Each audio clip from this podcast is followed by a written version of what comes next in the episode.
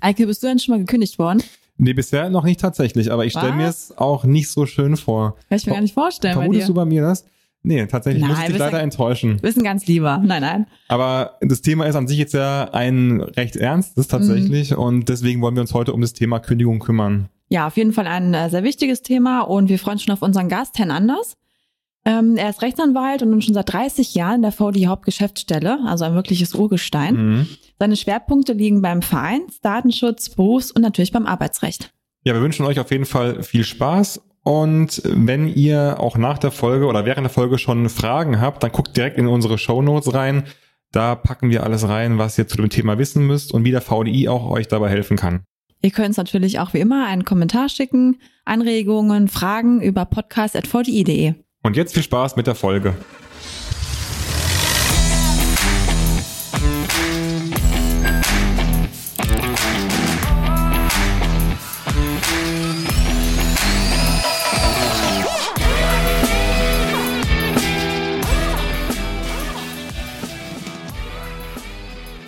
Ja, ja, Anders, schön, dass Sie da sind. Vielen Dank. Wir freuen uns schon auf das Gespräch. Und Daik hat schon die erste Frage.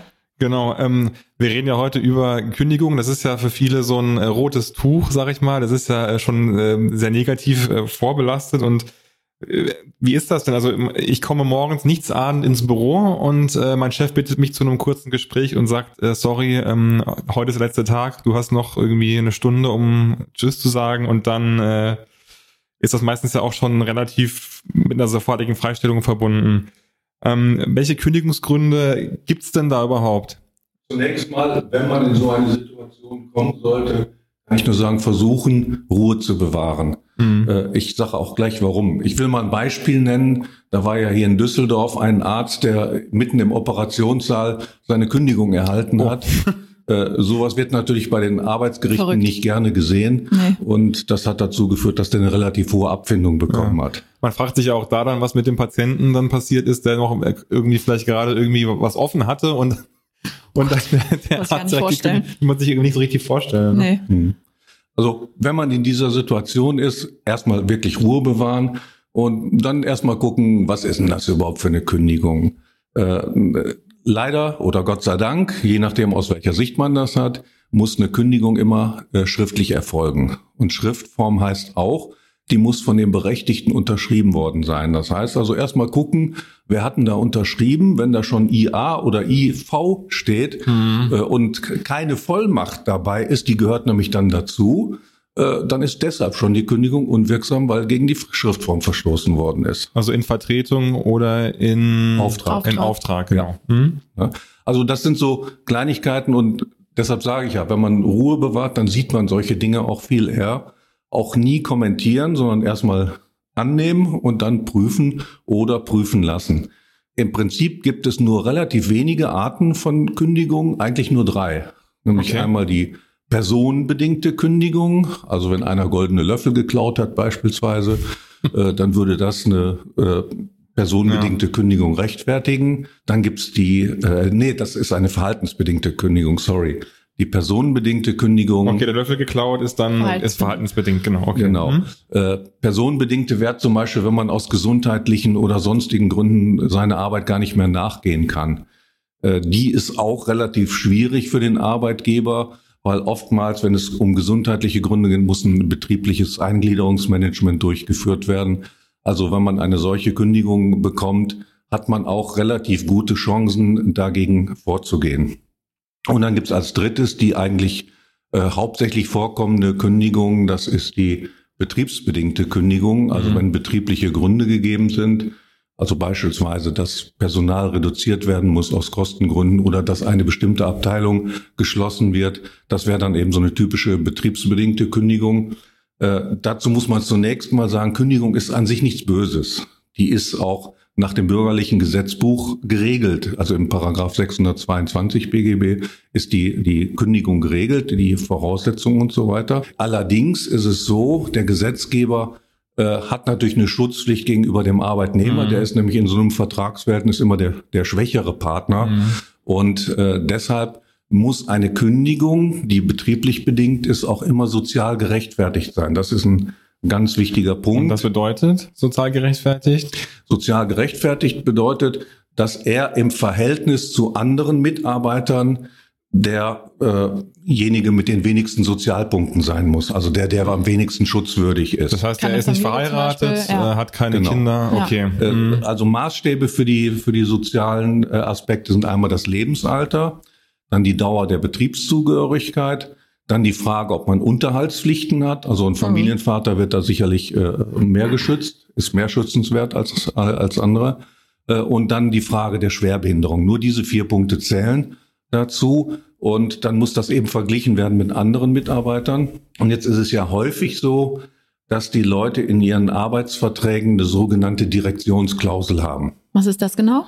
Eine Direktionsklausel besagt, dass der Arbeitgeber berechtigt ist, den Mitarbeiter oder die Mitarbeiterin auf eine andere vergleichbare so, hm. Position zu gleichen Konditionen einzustellen. Und das, viele sagen ja, hu, das finde ich aber nicht so schön. Äh, Das ist im Fall einer Kündigung eine sehr schöne Sache, weil der Arbeitgeber alle Positionen, auf die er den Arbeitnehmer hätte versetzen können, äh, einseitig, die muss er in die Sozialauswahl äh, einbeziehen. Mhm. Ne? Also das heißt also, wenn der Sachbearbeiter auch als Pförtner hätte eingesetzt werden können nach dem Vertrag, dann muss er auch den Pförtner in die Sozialauswahl einbeziehen. Das heißt, der Kreis derjenigen, die vielleicht weniger oder mehr schutzwürdig sind, wird dadurch natürlich viel größer und damit auch die Chancen, durch eine Kündigungsschutzklage gegen diese Kündigung vorzugehen. Mhm. Ja. Gibt ja das ähm, Kündigungsschutzgesetz. Ja. Ähm, wem nützt das genau?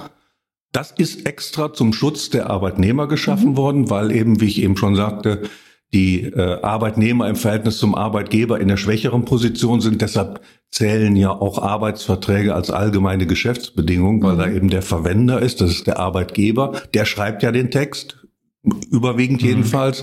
Und der Arbeitnehmer hat zwei Möglichkeiten, entweder zu sagen, ja, unterschreibe ich oder unterschreibe ich nicht, dann kommt das Arbeitsverhältnis nicht zustande. Und wegen dieser ungleichen Position wird eben durch das Kündigungsschutzgesetz Mhm. der Arbeitnehmer äh, geschützt davor, dass eine Kündigung eben sozial ungerechtfertigt ist. Okay. Kann ich dann auch mir andersweitig Hilfe suchen, also im Unternehmen, zum Beispiel durch einen äh, Betriebsrat? Wenn im Unternehmen Betriebsrat ist, äh, kann der sicherlich helfen. Im Fall einer Kündigung muss der Betriebsrat immer vorher angehört werden. Wurde der Betriebsrat nicht angehört, ist alleine schon deshalb die Kündigung unwirksam. Mhm. Wenn er angehört wird, hat der Betriebsrat im, im Prinzip drei Möglichkeiten. Entweder er stimmt der Kündigung zu, weil er sagt, sonst werden andere gefährdet. Oder er kann sagen, er stimmt der Kündigung nicht zu. Oder er kann sagen, ich mache gar nichts. Wenn er gar nichts macht, dann gilt das als Zustimmung. Okay. Kann Ach ich denn so, auch, Wie kann, so eine Enthaltung, ne? ja, ähm, kann ich denn auch irgendwie klagen? Also kann ich mir auch irgendwie vor, vor Gerichten da ähm, Hilfe suchen? Ja, das ist äh, ein kleiner Nachteil des Kündigungsschutzgesetzes. Das soll zwar den Arbeitnehmer schützen, allerdings auch relativ schnell. Das heißt, der muss innerhalb von drei Wochen muss er Kündigungsschutzklage Mhm. Okay. erheben. Äh, er kann auch den Betriebsrat einschalten. Das muss er innerhalb von einer Woche tun. Dann kann der Betriebsrat dazu eine Stellungnahme abgeben. Das kann ja unter Umständen dann im Kündigungsschutzverfahren dem Arbeitnehmer sehr hilfreich sein. Mhm. Wir haben ja gerade von den Kündigungsgründen gesprochen. Also ich gehe noch mal einen Schritt zurück. Ähm, es gibt ja die Probezeit, die ist da aber wahrscheinlich ausgenommen, oder? Richtig. Das Kündigungsschutzgesetz setzt erst ein, wenn man sechs Monate äh, in der Beschäftigung steht, also im Beschäftigungsverhältnis. Vorher ist auch bei einer kürzeren Probezeit, also selbst wenn nur drei Monate Probezeit vereinbart wurden, gilt das Kündigungsschutzgesetz während der ersten sechs Monate nicht. Das heißt, die muss man überstehen, Mhm. äh, bevor überhaupt das Kündigungsschutzgesetz einsetzt. Mhm. Bei der Probezeit gilt noch die Besonderheit, dass äh, keine Kündigungsgründe angegeben werden müssen. Äh, Man auch den Arbeitgebern empfehlen muss, das nicht zu tun, weil wenn sie Kündigungsgründe angeben und die sind nicht zutreffend, äh, dann ist auch so eine Kündigung unwirksam. Ah ja. Dann ist ja auf der anderen Seite die Kündigung des Arbeitnehmers dann etwas einfacher wahrscheinlich als die des Arbeitgebers. Richtig. Die Kündigung des Arbeitnehmers, der braucht gar keine Grü- Gründe Ja. dafür. Das Einzige, was er machen muss, er muss die Kündigungsfrist einhalten. Mhm. Mehr muss er nicht tun. Und zur Kündigungsfrist ist zu sagen, da äh, schützt das BGB sogar den Arbeitnehmer ein bisschen mehr, äh, dass die Kündigung durch den Arbeitgeber je nach Dauer der Betriebszugehörigkeit sich immer mehr verlängert. Bis hin zu sieben Monate äh, zum Monatsende. Mhm. Okay. Ja, es geht ja hauptsächlich auch darum, wie man sich dann nach der Kündigung richtig verhält. Also es gibt ja genug Leute, die dann einfach wirklich enttäuscht sind oder wütend sind und dann vielleicht irgendwie nachtreten, sei es jetzt eine Bewertung bei Kununu oder so, ähm, was würden Sie da sagen? Soll man nicht einfach sagen, okay, das war jetzt halt so und ich belasse es dabei und versau mir nicht vielleicht noch andere Chancen im Nachgang? Also auf, Oder soll man schon auf sein Recht pochen? auf keinen Fall. Man sollte zunächst mal prüfen, was hat man überhaupt für Rechte? Wie ist die Situation? Wenn ich zu dem Ergebnis komme, mit hoher Wahrscheinlichkeit ist die Kündigung unwirksam, dann würde ich die nicht so einfach hinnehmen. Äh, ich habe dann verschiedene Möglichkeiten. Ich kann, also wenn ich das selber einschätzen kann, kann ich selber einschätzen oder ansonsten äh, kann man zu einem An Rechtsanwalt gehen, Fachanwalt für Arbeitsrecht oder zum Beispiel als VDI-Mitglied kann man auch mal in der Rechtsabteilung nachfragen. Da würden wir dann auch, äh, sagen wir mal, so eine Art Erstberatung dann machen, was den Leuten dann vielleicht auch schon so ein bisschen weiterhilft. Denn es gibt eine ganze Menge Möglichkeiten. Wenn man gar nichts tut, wird die Kündigung wirksam. Das muss man wissen.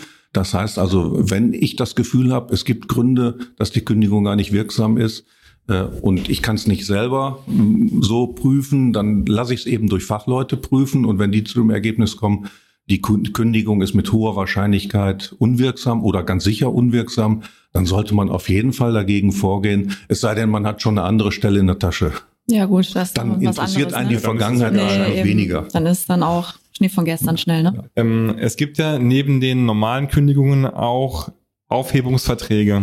Können Sie da mal was zu sagen? Wo ist der Unterschied? Ja, das wäre so zum Beispiel so eine Alternative, weil die Kündigung ist nur schwarz oder weiß. Also entweder sie ist wirksam, dann ist das Arbeitsverhältnis zu Ende, da habe ich da nichts von als Arbeitnehmer, außer dass das Arbeitsverhältnis beendet ist, oder äh, es wird fortgesetzt durch eine Kündigungsschutzklage, dann geht's eben weiter. Äh, Das Problem ist, dass viele Arbeitnehmer nach so einem Kündigungsschutzprozess eigentlich das gar nicht mehr für zumutbar halten, bei dem gleichen Arbeitgeber Ja, weiter Kann ich mir auch vorstellen. Das Würde denn ich auch ne? die, Ja. die Gerichte wissen das auch und deshalb in, in dem weitaus größten Teil der Fälle, wo die Gerichte zum Ergebnis kommen, die Kündigung ist unwirksam, äh, führt das dann nicht dazu, dass das Arbeitsverhältnis fortgeführt wird, sondern dass das Arbeitsverhältnis gegen Zahlung einer Abfindung beendet wird. Das Gleiche könnte man auch über einen Aufhebungsvertrag erreichen.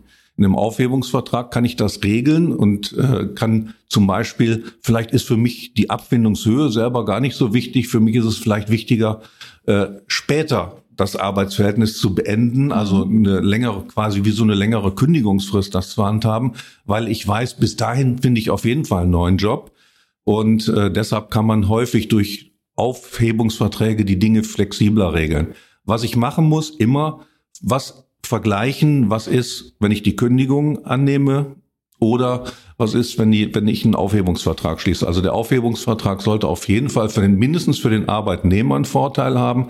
Für den Arbeitgeber hat er meistens auch einen Vorteil, der braucht den Betriebsrat nicht anhören. Mhm. Sonst muss er den Betriebsrat anhören. Man einigt sich ja dann irgendwie auf, was für beide Seiten halt passend ist. Genau. Ne? Aber Ist dann in, einem- in der Kündigung auch eine Abfindung vorgesehen oder gilt das dann nur für den Aufhebungsvertrag? Also generell ist das nicht so vorgesehen. Es gibt eine, seit einigen Jahren gibt es eine Regelung im Kündigungsschutzgesetz, die der Gesetzgeber eingeführt hat, weil er die Situation kannte. Es war nämlich häufig so, äh, dass der Arbeitgeber eine Kündigung ausgesprochen hat, man sich aber schon auf eine Abfindung geeinigt hat. Dann wurde pro forma ein Kündigungsschutzprozess durchgeführt und das Ergebnis war überraschenderweise genau das, worauf, worauf man sich Mhm. vorher schon geeinigt hat. Und das ist natürlich ein Missbrauch der Gerichte und deshalb ist der Paragraph 1a Kündigungsschutzgesetz eingeführt worden, äh, der besagt, dass der Arbeitgeber aus dringenden betrieblichen Gründen kündigen kann. Das muss auch drinstehen in der Kündigung. Und er äh, gibt dem Arbeitnehmer eine, verspricht dem eine Abfindung in Höhe von einem halben Monatsgehalt pro Beschäftigungsjahr, wenn er gegen diese Kündigung nicht klagt. Mhm. Das hat den Vorteil, das ist dann eben eine Kündigung und bei einer Kündigung braucht man nicht mit einer Sperrzeit rechnen. Beim Aufhebungsvertrag muss man leider immer mit einer Sperrzeit bis zu zwölf Wochen rechnen. Okay. Das ist aber nicht die einzige Sanktion. Auch die Bezugsdauer der, der Arbeitslosenunterstützung wird entsprechend verkürzt. Das heißt also, man wird dann doppelt bestraft. Deshalb sollte man sich, wenn man sich über einen Aufhebungsvertrag unterhält, natürlich auch immer diesen Wert mit einrechnen. Mhm. Und da ist manchmal dieser Paragraph 1a eben eine, eine äh, Alternative, dass man sagt, okay, da ist eine Kündigung drin, da ist eine Abfindung drin äh, und ich muss nicht vor Gericht. Okay, also das ist im Prinzip dann auch für den Arbeitgeber die die leichteste Art dann zu kündigen, indem man einfach schon in Abfindungen ansetzt und damit weiß, dass der Arbeitnehmer damit wahrscheinlich dann zufrieden sein wird und er nicht klagen wird und somit das dann relativ sauber über den Tisch geht. Richtig, genau. Okay. Ich hatte ja bereits erwähnt, da ist man sehr flexibel drin. Man kann quasi alles regeln. Äh, man sollte als Arbeitnehmer auch darauf achten, dass wirklich auch alle Punkte geregelt werden. Die erste Frage ist ja schon mal, gibt es möglicherweise noch gegenseitige Ansprüche? Äh, viele Arbeitnehmer, da nehme ich mich manchmal auch nicht aus, lassen sich unheimlich Zeit, zum Beispiel Reisekostenabrechnungen zu machen. Und das staut sich dann. Mhm. Und wenn dann nachher in dem Aufhebungsvertrag so, drin steht, ja. damit sind alle gegenseitigen Ansprüche erledigt, ja. äh, dann habe ich das Pech, dann brauche ja, ich die Reisekostenabrechnung nicht mehr machen. Okay. Weil es weg geht. Dann ist das Geld klar, weg. Ne? Halt also weg, man muss immer gucken, was ist noch offen, das mhm. muss geregelt werden. Gilt zum Beispiel auch für Altersversorgungsregelungen und ähnliches dass das zumindest dokumentiert ist, dass man da Ansprüche okay. hat. Äh, dann muss man natürlich gucken, dass man die, die drohende Sperrzeit in irgendeiner Weise mit einem Wert einstellt, auch in, in der äh, Abfindung. Und äh, man muss eben wissen, es wird äh, eben mit sehr großer Wahrscheinlichkeit eine Sperrzeit geben. Mhm. Beim Aufhebungs es gibt so eine Möglichkeit, die bei vielen äh, Arbeitsagenturen auch akzeptiert wird, wenn man durch den Aufhebungsvertrag eine spätere Arbeitslosigkeit verursacht als die durch eine Kündigung.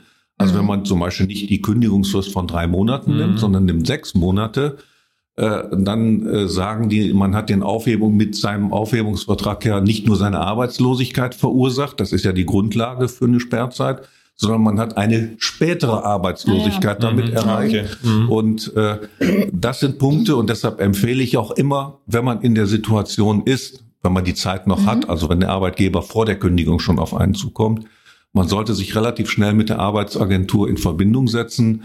Äh, da sitzen Leute, die haben Ermessensspielräume und dann sollte man relativ klar abklären, muss ich mit einer Sperrzeit rechnen, mit welcher Sperrzeit muss ich mhm. rechnen, wie kann ich der Sperrzeit entgehen und äh, viele Mitarbeiter da bei den Arbeitsagenturen sind da auch so offen, dass sie, dass sie eben die positiven Möglichkeiten mhm. aufzeigen.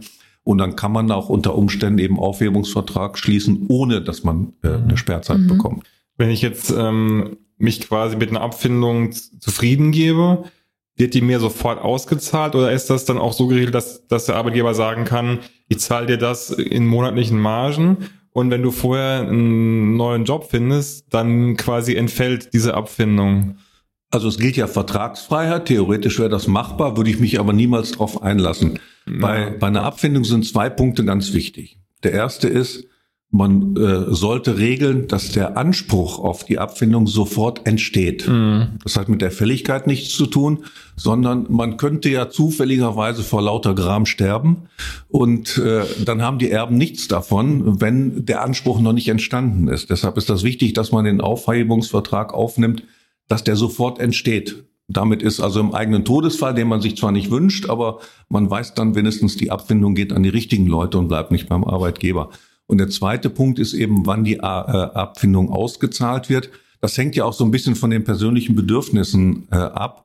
Äh, wenn man dann plötzlich in einem Jahr unheimlich viel Steuern hat, das will man vielleicht nicht, deshalb gibt es die sogenannte Fünftelregelung. Dann wird steuer, steuerlich gesehen die Abfindung auf fünf Jahre verteilt und damit kommt man nicht so sehr in die Progression rein, mhm. obwohl man die, den Betrag selber äh, sofort mhm. bekommen hat. Klar. Wie ist das denn mit vermögenswirksamen Leistungen oder wenn es irgendeine Rente gibt, die man halt mit dem Betrieb abgeschlossen hat? Worauf muss ich da achten, wenn ich so einen Aufhebungsvertrag unterschreibe? Also da unterscheidet man zwei Dinge. Einmal eine vom Arbeitgeber finanzierte betriebliche Altersversorgung. Mhm. Die muss erstmal unverfallbar sein. Das heißt also, wenn ich die Unverfallbarkeit, also fünf Jahre Betriebszugehörigkeit nicht habe, ist das Geld weg. Mhm. Kommt das von meinen eigenen Leistungen, zahle ich also selber durch Gehaltsumwandlung zum Beispiel ein, dann steht mir das natürlich zu. Mhm. Wenn solche Ansprüche stehen, sollten unbedingt im Aufhebungsvertrag geregelt werden. Genau, ne? ja. Ähm, haben Sie vielleicht noch mal so ein paar Beispiele für Kündigungen? Sie haben es vorhin schon angesprochen oder kurz äh, ein, ein Beispiel genannt mit dem Arzt, der direkt im, im OP gekündigt wurde. Sind Ihnen da noch ein paar andere kuriose Fälle vielleicht bekannt? Also das ist die sogenannte Kündigung zur Unzeit. Äh, da ist die Rechtsprechung leider nicht ganz einheitlich, aber äh, zum Beispiel bei länger erkrankten Mitarbeitern und gerade wenn die Krankheit dann besonders schwer ist, dann eine Kündigung zu schicken, äh, in der Hoffnung, dann ist der Widerstand des Mitarbeiters geringer. Sowas wird, Boah, wird natürlich Okay. häufig gemacht. Mhm. Das kann man auch vor Gericht geltend machen. Da prüfen die Richter aber sehr genau, ob, ob das tatsächlich eine Kündigung zur Unzeit war. Äh, Das kann in solchen Fällen der Fall sein. Also gerade wenn er bewusst äh, in so einer Schwächephase die Kündigung schickt oder wenn er weiß, dass der Mitarbeiter in Urlaub ist. äh, Der Zugang der Kündigung ist immer dann, wenn es im Briefkasten Mhm. drin ist und zwar zu der Zeit, wo normalerweise der Briefkasten geleert wird. Ob ich den leer oder nicht, ist es Mhm. trotzdem zugegangen. Wenn der Arbeitgeber aber weiß, dass ich in Urlaub bin, dann muss er sich auch letztlich danach richten. Dann kann er also nicht sagen, haha, der ist jetzt weg, jetzt schnell den rein, dann äh, sind die drei Wochen nachher, wenn er aus dem Urlaub wiederkommt, rum und dann kann er nichts mehr Da ist machen. die Überraschung besonders groß nach dem. Urlaub. Es, es ist lustig, aber es wird leider tatsächlich oft so Ja. gemacht. Ja. Kann man sich vorstellen, ne? ja klar, es werden Ja. wahrscheinlich alle Möglichkeiten ausgenutzt, die es Eben. eben äh, dann irgendwie gibt. Ne? Mhm. Ja, oder was auch so ein, so ein, so ein Trick ist, äh, bei längeren Kündigungsfristen, wenn man dem Arbeitnehmer sagt, du hast ja jetzt noch sechs Monate Zeit, dir überle zu überlegen, ob du gegen die äh, Kündigung klagst, denn so lange besteht das Arbeitsverhältnis ja noch. Nee, ist nicht so. Mhm. Ab dem Zeitpunkt des, Mhm. des Zugangs der Kündigung äh, läuft die drei Wochen Frist. Ah, Und die Gerichte sind auch sehr wissen, ne? zurückhaltend, eine Fristverlängerung zu gewähren. Mhm. Ja, sehr Ja, spannend. steckt der Ich- Teufel im Detail. Das stimmt. Da muss man wahrscheinlich immer Einzelfall dann genau prüfen, so wie ich es gerade auch verstanden habe im Gespräch. Mhm. Also wichtig ist immer, äh, wenn man es selber nicht beurteilen kann, was man von einem Laien natürlich auch nicht erwarten kann, insbesondere wenn er sein Leben lang noch nie eine Kündigung erhalten hat, dann sollte man sich fachlichen Mhm. Rat einholen. Mhm. Ja. Auf jeden Fall. Ja, auf jeden Fall eine gute ähm, Zusammenfassung Ja. zum Ende hin. Und wir hoffen, dass wir euch da geholfen haben, wenn euch das Thema beschäftigt. Genau, dann äh, sagen wir erstmal vielen Dank, Dieter Anders, für die Zeit. Ja, ich bedanke mich Dankeschön. auch. Und äh, für alle Infos, guckt einfach in die Show Notes. Da geben wir euch auch nochmal äh, eine Info, wo ihr euch beim VDI informieren könnt, falls ihr von der Kündigung betroffen seid und Hilfe braucht. Das findet ihr alles dann bei uns. Und sonst sagen wir Tschüss und bis zum nächsten Mal. Ciao. Tschüss.